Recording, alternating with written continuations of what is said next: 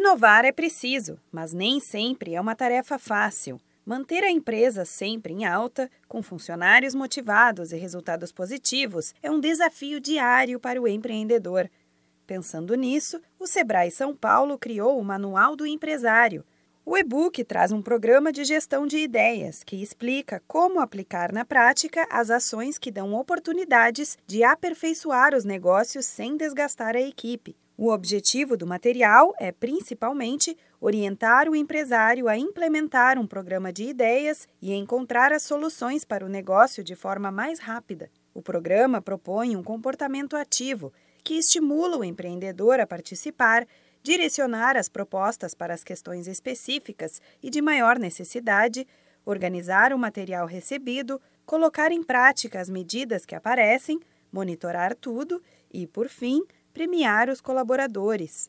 Ações como esta ajudam a manter a equipe forte e unida, incentivam o diálogo entre os colegas e mantêm um ambiente de trabalho saudável e produtivo. Com esta proposta, a ideia do e-book é ajudar as empresas a aumentar as vendas, melhorar os serviços e reduzir desperdícios. O conteúdo serve para todos os tipos de empresário, do iniciante ao experiente.